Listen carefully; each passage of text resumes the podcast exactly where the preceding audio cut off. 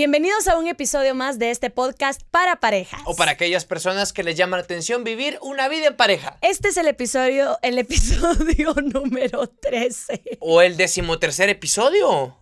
Es que le dije a David que iba a decir eso, decimotercer episodio, pero no puedo, no puedo con los números ordinarios. No, no, ordinales. El único ordinario aquí soy yo. Pero los números son ordinales o cardinales, ¿verdad? Miren, me encantaría que conocieran a David. Él todo ese tipo de temas, así como el episodio anterior, satisface, satisfizo, satisfaga. Uy, miren, todo esto para él es algo importante. Entonces, que yo diga tercer episodio, para él no es lo mejor. Él quiere que diga decimotercer episodio. Por favor. Y si digo números ordinarios. me, viene y me va a estrellar un sartén en la cabeza. Le tiembla el ojo. Pero bueno, eso no es el tema, eh, no es un podcast lingüístico, es un podcast para parejas. Así y hoy vamos a abarcar, vamos a abordar un tema que pertenece a la problemática de la mayoría de las parejas, no solo en Guatemala, sino en el mundo entero. El tema de... Los celos enfermizos. Hasta dónde son normales, hasta dónde son buenos o no son buenos en ninguna forma qué hacer cuando se, rebasan fronteras, cuando se sobrepasan límites. Hoy vamos a hablar eh, de historias que ustedes nos mandaron de casos extremos de celos. Así es. Recuerden que siempre ustedes pueden ser parte de cada episodio si ya pertenecen a nuestro grupo privado en Facebook, Pame y David Podcast. Ahí siempre les pedimos que manden sus historias y también ahora pueden seguirnos en Instagram, Pame y David-podcast. Ahora sí, vamos a entrar al tema. Los celos. Primero hay una especialista, una psicoanalista española, Susana Lorente, que dice que los celos son un sentimiento humano normal, natural, así como la tristeza, la preocupación, el enojo. Por ejemplo, dice, no es perjudicial que las parejas tengan una escena de celos cada tres, seis meses. Expone los límites de lo normal y dice, es normal que un esposo, cuando vea a su esposa en el espejo con un vestido atractivo, despampanante, y ella vaya a un evento donde él no va a ir, le diga, ¿por qué tan guapa? ¿A dónde vas? Y que lo deje allí. Y él le responda, voy a esto, voy a lo otro. Bueno, ten cuidado, amor. Ahí queda todo. Eso es normal, dice. Ah, muy bien. Es normal que la esposa se ponga celosa cuando sepa que el esposo va a ir a una fiesta donde habrá muchas mujeres solteras y donde no vaya ella, o a un viaje en donde posiblemente haya mujeres solteras y donde ella no vaya a ir. Eso es o son celos normales. Lo que no sería normal es lo que le sigue, porque la esposa, amor, ten cuidado, ¿verdad? Sabes que somos una pareja que nos amamos, entonces confío en ti con cuidado. Pórtate bien. Hasta allí es normal, según la especialista Susana Lorente. O sea, es normal sentir ese celito, ¿verdad? Esos celos que los puedes sentir, pero lo malo está en cómo los expresas y qué acciones tomas basándote en esos celos. Y para eso tenemos historias que ustedes nos han mandado. Hemos recopilado historias que nos han eh, enviado a través de nuestra cuenta de correo y también a través de nuestro grupo en Facebook. Hasta en Instagram creo que están cayendo historias. Bueno, miren, pues estos correos, como siempre, de forma anónima y el tema es, celos enfermizos, entonces vamos a escuchar algunas actitudes que uno dice, ¿en serio hizo eso por celos? Mm. Aquí va el primer correo. Dice, llevo dos años sin tener pareja, pero todo es porque la última pareja que tuve me dejó en shock. Él descargó una aplicación donde podía ver, uno, a la hora que yo me conectaba y desconectaba. Esa aplicación le tiraba una alerta cuando yo estaba en línea. Dios mío. En el celular. Puro espía. Dos, cuando cambiaba de foto. Le avisaba cuando ella cambiaba de foto. Tres, cuando yo le ocultaba una historia, él recibía la alarma de te ocultó una historia. Cuatro, cuando yo lo dejaba en visto, aunque él no pudiera tener los chequecitos azules, ni la hora conectada, ni la última hora en línea, ni nada, a él le llegaba por medio de esta aplicación una alerta de te leyó y no te contestó. Por cierto, es un control absoluto. Si ustedes nos preguntan por esta aplicación, jamás les vamos a decir el nombre. No, ni la dijo. Dice, de verdad quedé choqueada, pero una vez instaló una aplicación que yo dije, no, ya no más, y ni recuerdo cómo se llama, pero era una aplicación que le avisaba en dónde yo estaba. Y él salía a ver en dónde exactamente en qué lugar, cuál es su ubicación actual. Su posicionamiento global y él Oh. caía ahí para ver si estaba o con quiénes estaba allí. Y dice Pame y David, después de esto ya no quise nada con nadie. Y lleva dos años sin poder iniciar una relación. O sea, como decimos aquí en Guatemala, la curtió. La curtió. Que ya no quiere saber nada de Sí. temas de pareja. Sin embargo, qué bueno que vea este espacio para que crea que no todas las personas son así. Siguiente correo. Desde un principio, cuando habíamos iniciado la relación de noviazgo, él me empezó a celar, según yo, de una forma bonita. Según yo, era agradable, porque yo, me yo sentía que él me demostraba que le importaba. Pero conforme pasaron los días, empezó a vigilar todo lo que yo hacía. Pero el problema se fue complicando cada día más. Después que yo tomé la mala decisión de entregarme a él, para mí fue la primera vez. Y entonces fue peor mi situación, porque él me dijo que de ahí en adelante yo era suya. Así le dijo. O sea, de aquí Como que fuera su posesión, ¿verdad? Mía, mi objeto, así le dio a entender. Que sobre mí él podía decidir y hacer todo. Me escribía cada momento para saber qué estaba haciendo. Me llamaba cada rato para saber en dónde estaba y con quién estaba. Me prohibía tener amigos, hombres, y también me prohibía platicar o reírme con alguna persona. A salir, eh, ya no podía salir con libertad y yo obedecía por evitar problemas con él o que él desconfiara de mí. Llegué al extremo de alejarme de todos mis amigos, dejé la universidad, ya no iba a la iglesia porque sabía que cualquier cosa era un problema con él. Si en alguna ocasión él se sentía celoso y se enojaba, yo tenía que ir a buscarlo y rogarle por su perdón. Tenía que convencerlo de lo contrario, rebajarme a final de cuentas. Con el pasar de los días me enteré que él se veía con otra mujer. Ah, no, bueno. Aunque fue una persona muy cercana a mí quien me lo dijo, cuando tuve la sospecha, fui yo la que empezó con esos celos. Lo llamaba, le escribía, lo buscaba, vigilaba lo que hacía, porque la confianza en él se me estaba desapareciendo. Y el motivo fue, él, él mismo me motivó a que yo me volviera celosa porque no me engañaba con una persona. Eran varias mujeres. Ah, la Ya se Madre había vuelto mía. una adicción para él. No, hombre, no, no, no. Y ella dice que pues así fue como se originó el tema de los celos enfermizos de ella. Empezaron en los celos enfermizos, bueno, ¿De de él a terminar con ella.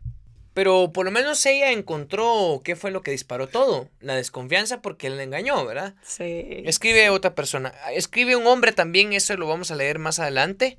Pero aquí el que voy a leer es de una mujer. Dice, tenemos cinco años de casados. Ahora llevamos ya algunas semanas separados. Los celos de mi esposo rebasaron todos los límites. Cada fin de mes le pedía a una compañera de teléfono, a una Ajá. compañía de teléfono que tiene que ver con lo contrario oscuro. Le pedía a una compañía. Le pedía a una compañía telefónica mi listado de llamadas sin consultármelo. ¿Qué? Y lo mismo hace con el teléfono de la casa. Cada vez que salgo en mi carro, porque yo lo compré, escribe, él cuenta los kilómetros en el tablero para ver si es cierto que fui a donde dije que había dicho. No, no, no. Me controlaba todo, cuentas, tarjetas, ya no pude más. Y ahora está rogando por regresar. Qué cosa tan sea, horrible. Ahí en el tacómetro, ahí en el tablero, él decía, ah, vamos a ver si es cierto donde fuiste, si fuiste a donde tu mamá. Mm, no, los kilómetros no coinciden. Bueno, y él se tenía que tomar el tiempo para medir los de kilómetros. plano que apuntaba o algo Él así. agarraba su carro antes, hacía el recorrido para ver si ellas hacían lo mismo. ¡Ay! Y agarraba no! el listado cada fin de mes, de plano que la línea estaba a, a su nombre de él. nombre, de plano. O tenía algún cuate ahí en, en esta compañía telefónica, ¿verdad? No, hombre, no, no, no, no, no. No lo puedo creer. Qué horrible. Siglo XXI y se siguen dando estos temas. Eh, hay otro correo, ¿lo leo o lo leemos más adelante?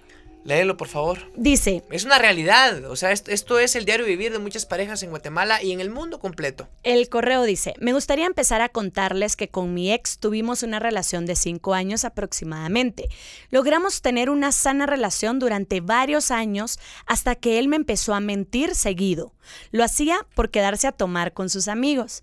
Mentía diciéndome que no se iba a quedar y al día siguiente me enteraba que siempre sí se quedaba. Así conoció a una chica que me imagino que le gustó demasiado. Ella hizo que él me fuera infiel. Lo más duro es que yo me graduaba de psicología. Y aunque a muchas personas les cuesta entender que somos humanos antes que cualquier profesión, me pasó. Empecé a sospechar por qué me ocultaba su celular. Le cambió la clave y lo peor es que yo ya era celosa. Lo normal de celosa antes de que eso sucediera. Él siempre me decía que exagerada, ya vas a empezar, cuando yo le hacía alguna pregunta que para mí era importante.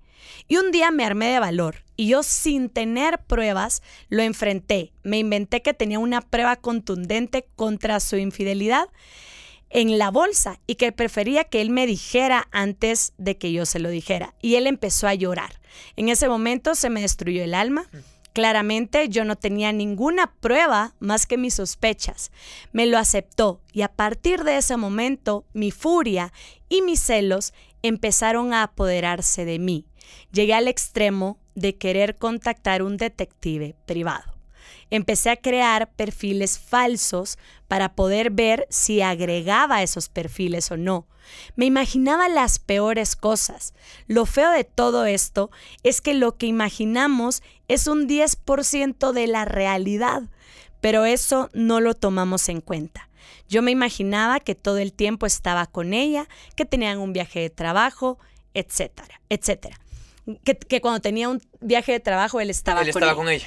Gracias a Dios la relación terminó y ahora estoy conociendo a un hombre que realmente me valora y me demuestra con hechos lo que siente por mí.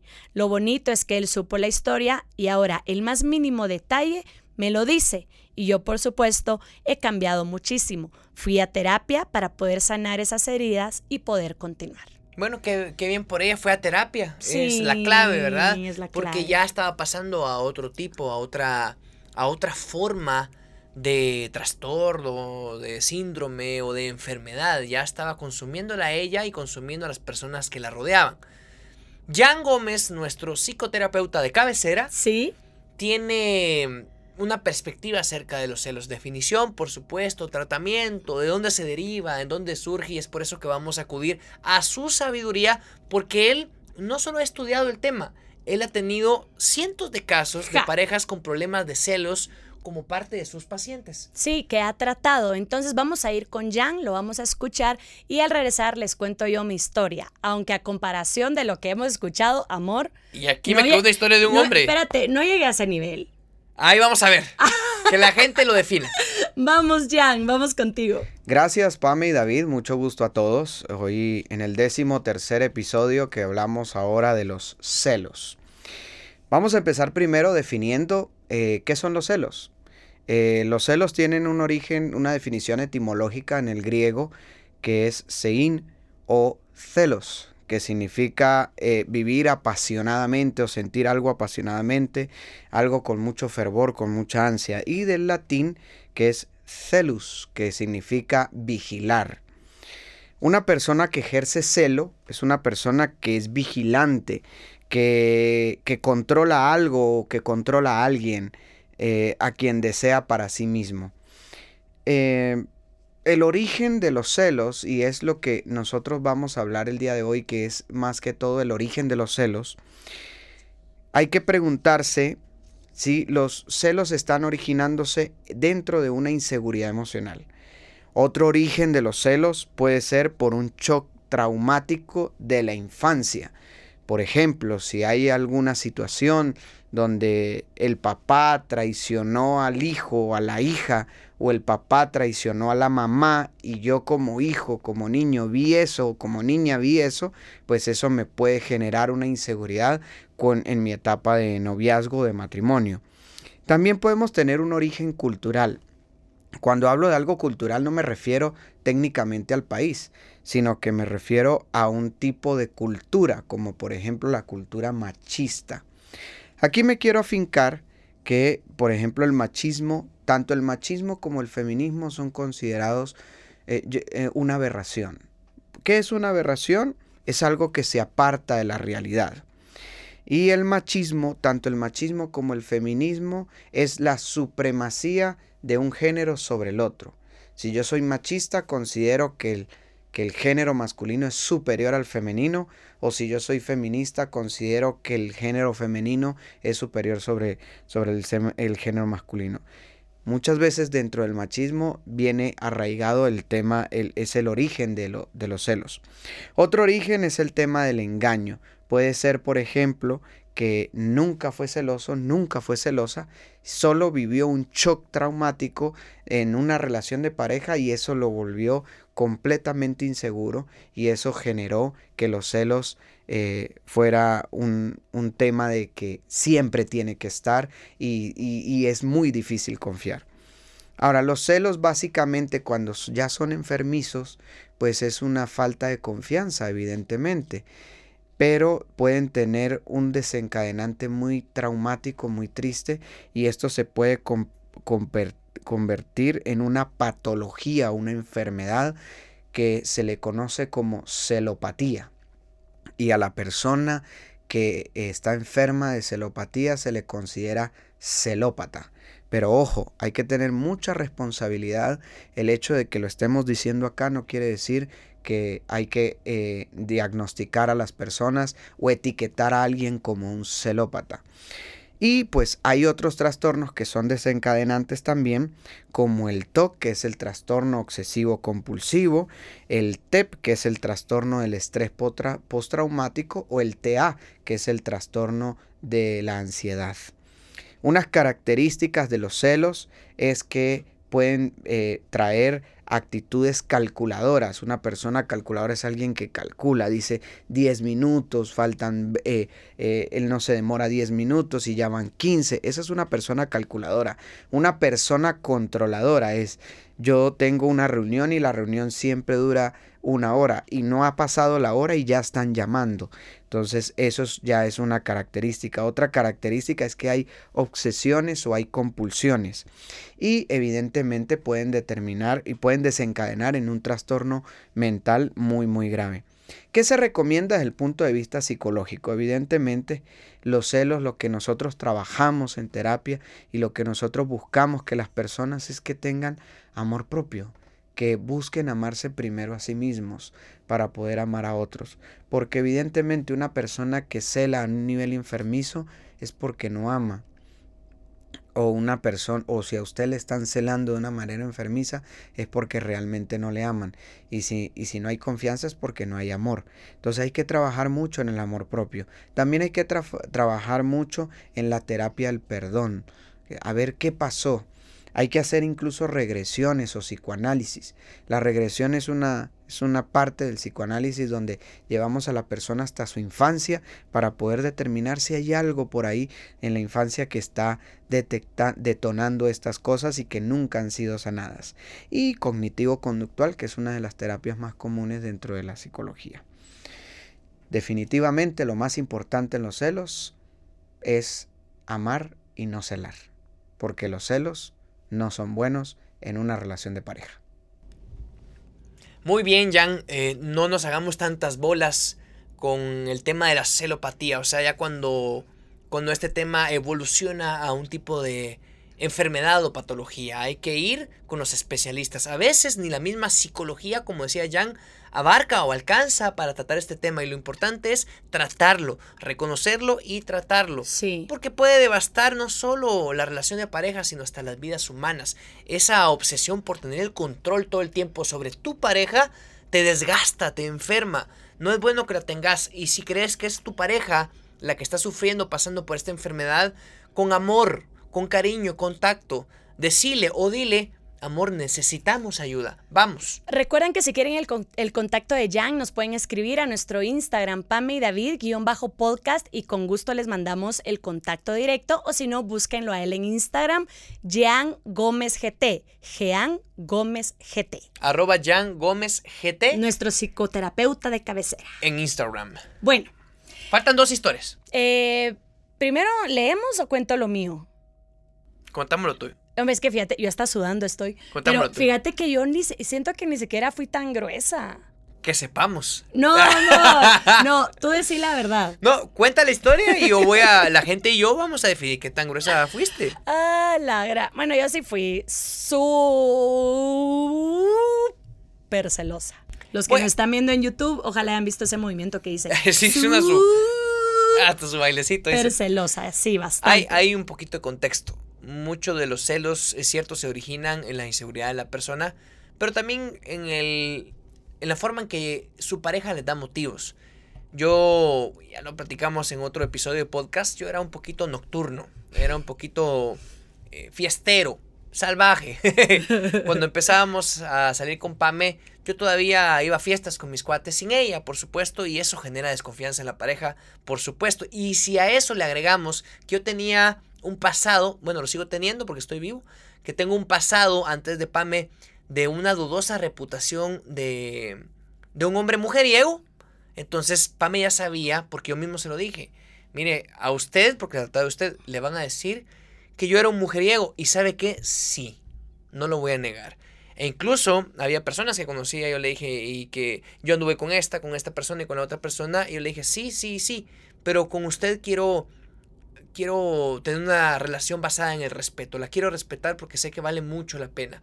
Y le pedí permiso para que estuviéramos juntos en una relación de pareja. Pero eso de decirle, David es un mujeriego, y David sale con sus cuates a echarse los tragos, eso ya le generó un sesgo a Pame. Bueno, y aquí también se va a unir otro tema que será otro episodio, pero no sé qué tan bien estuvo que yo supiera todo el pasado de David. O sea, yo sí le preguntaba, casi que le saqué el catálogo, estuviste con ella, con ella, con Pero, ella. perdón, es que si no se lo hubiera contado yo, Pame lo sabe, si no se lo hubiera Sí. contado yo, se lo hubiera contado a alguno de mis amigos que deslealmente le decían cosas a Pame a diario. Sí. Entonces, antes que le saquen todo el repertorio, mejor se lo cuento yo. Bueno, pues yo era bastante celosa. O sea, sí era muy celosa, era de, de revisarle el celular, Ay, de... no me recuerdo eso. Mira cómo olvido las cosas malas, solo me quedo con las lindas y las buenas. No me recuerdo de que me te revisaba el celular, nunca te dabas cuenta. Hoy me estoy enterando de esto. Eso es grueso, eso no, es mi grueso. amor, ¿tú sabías que te revisaba? No. Pues no recuerdo, la verdad que eh, se los juro, las cosas malas sí las hago a un lado completamente. Bueno, pues sí, sí revisaba su celular, eh, tenía que ver con quién estaba hablando, qué pasaba. Yo prácticamente le abrí su Facebook porque a él le hackearon su Facebook y yo obviamente me quedé con la contraseña Sí, sí, sí. y revisaba constantemente qué mensajes recibía y yo sí identifiqué qué fue lo que me pasó. Ujú. Primero, el tener a todos los amigos de David diciéndome, ah, usted va a ser una más. Ah, no, Ah, hombre, ya lo conocemos. Qué bueno, usted- que, qué bueno que eran mis amigos. Ya lo conocemos, usted va a ser una más de tantas que siempre anda trayendo y saliendo y todo. Y, y que eso me lo estuvieran diciendo ellos todo el tiempo, obviamente generaba en mí una inseguridad uf, horrible, pues Sí. horrible.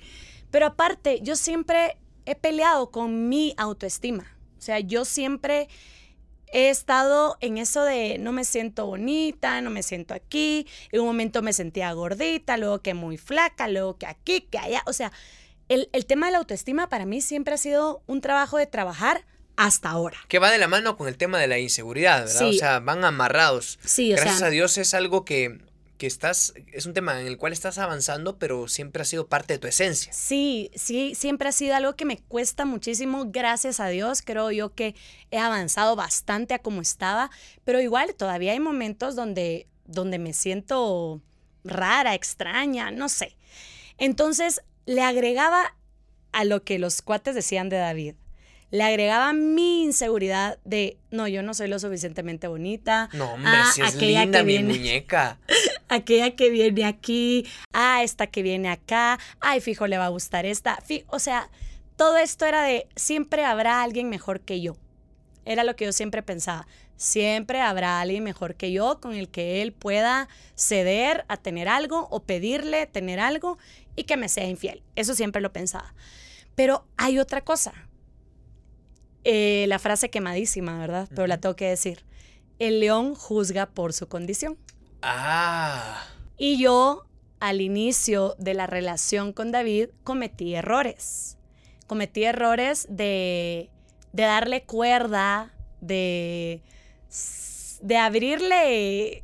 Ay, ¿cómo lo digo? Es que no lo quiero Ah, decir pues, de que mire, vulgar. si lo están viendo en otro país es en darle alas. Darle alas. darle alas a las personas si al final no se va a concretar nada. Entonces ella lo que quería en ese momento donde empezábamos a salir y yo lo detecté es retener la mayor cantidad de atención de varias personas, hombres o mujeres. En el caso de los hombres porque intentaban algo con ella, en el caso de mujeres pues las amigas, Es que nunca había tenido tanta atención porque estaba en tele. Entonces ya todo el mundo me quería hablar, todo el mundo me quería casaquear porque había empezado en tele y yo decía, bueno, entonces les voy a dar alas, les voy a dar aquí algo como para que crean que sí, que me sigan eh, Cortejando. cortejando.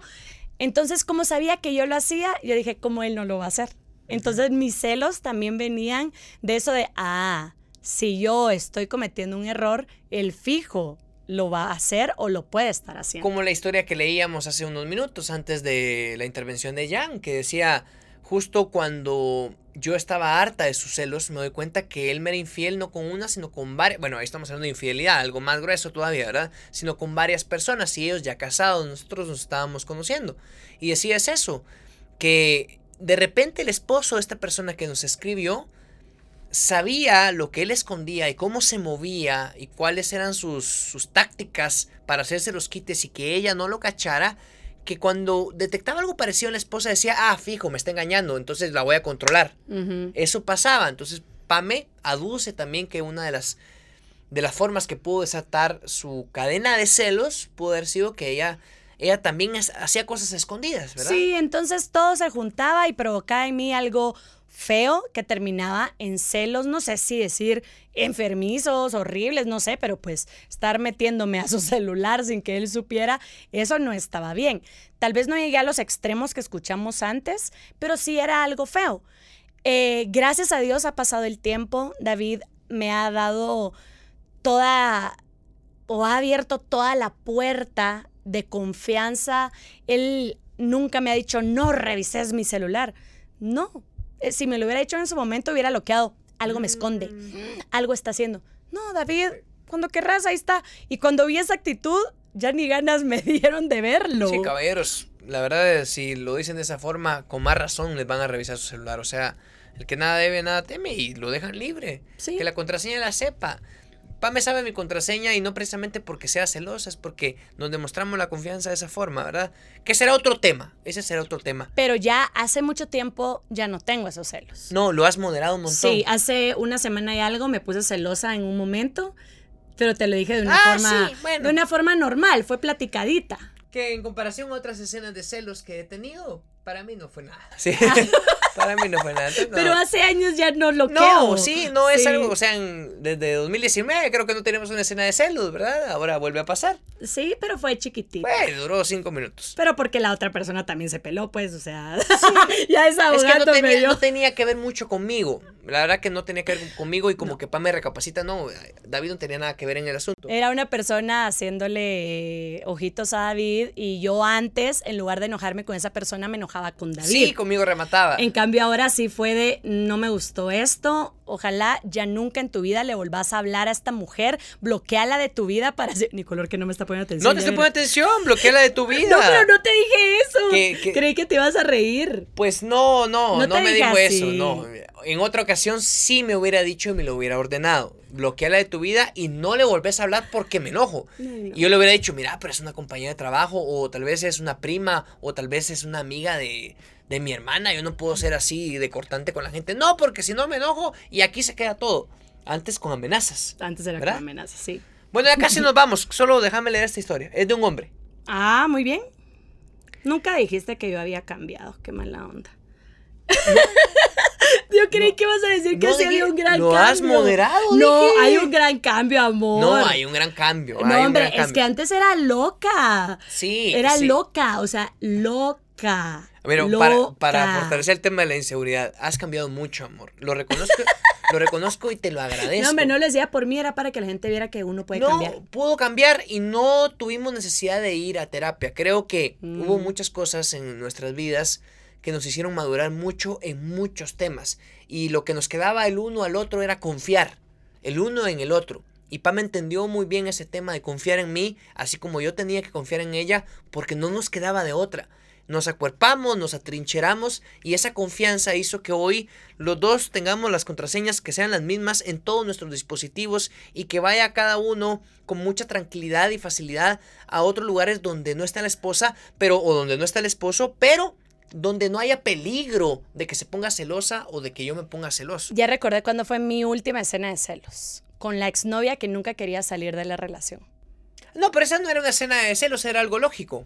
Esa no era de celos. Ah, bueno. sí, era algo donde había una persona. Bueno, sí, no era lo que yo me estaba No, imaginando. eh, es había cierto, una persona que se quería meter en nuestra relación y con mucha razón se iba a enojar. O sea, no, para mí no era una escena de celos. Era algo donde tenías mucho argumento, mucha razón. Yo te agradezco que hayas cambiado y que hayas madurado, de verdad. Porque si no hubiera madurado, así se los digo, no nos hubiéramos casado. A la gran. sí, y sí. gracias a Dios, pues los dos encontramos ese punto de madurez necesario para unir nuestras vidas para siempre. Así es, así es. Muy bien, ya. Solo ¿Ya? quería, solo quería que recalcaras que uno puede cambiar. Pues sí, sí se pues. puede cambiar. Que uno puede cambiar de ser loca a ser moderada. No loca, es que lo- loco lo que vimos y leímos. Bueno, sí, Eso es más No- loco. No, llegué a ponerte detective. No, no, y es algo común en varios países. Es algo común lo de los detectives. Hacen pisto con eso. A la madre, qué grueso. Escribe un chavo, pide anonimato. Mi pareja me revisa mi ropa interior. Ah. Justo cuando me voy a bañar, la he cachado ya algunas veces oliendo No. mis calzoncillos o viéndolos y revisándolos hasta con la luz del celular para que no se vea que estoy prendiendo la luz de la habitación. No, hombre, no. Se lo he dicho las veces que la he cachado en el acto y me ha dicho, nada, estoy revisando ropa para lavar. A la madre. Cuando ella casi nunca lava la ropa porque lo hace otra persona. Eh, esto es el colmo. eh, ella cree que yo estoy con alguien más y cuando llego tarde a la casa hace eso de revisar mi ropa interior al día siguiente o cuando yo no estoy. Qué grueso. O sea, el caso de los celos es cierto, puede ir por una arista o por un punto del machismo, porque somos una sociedad machista. Duele aceptarlo, pero es la sociedad guatemalteca y muchas de las sociedades latinas o en países subdesarrollados estamos pasando por esto.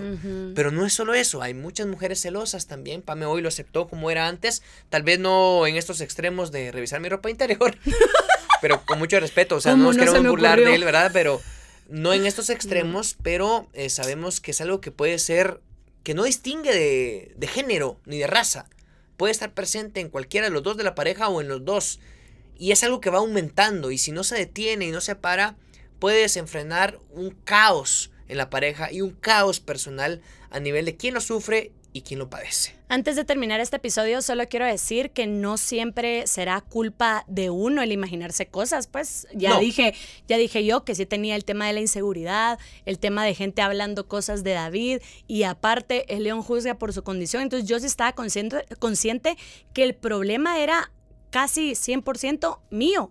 Mío, yo no podía controlar lo que me decían los amigos de David, pero yo ahí tuve que buscar ayuda, ahí tuve que hacer algo. En cambio, solo hacía, solo dejaba que pasara el tiempo. Pero también recordemos que hay personas que te están dando alguna razón para celar.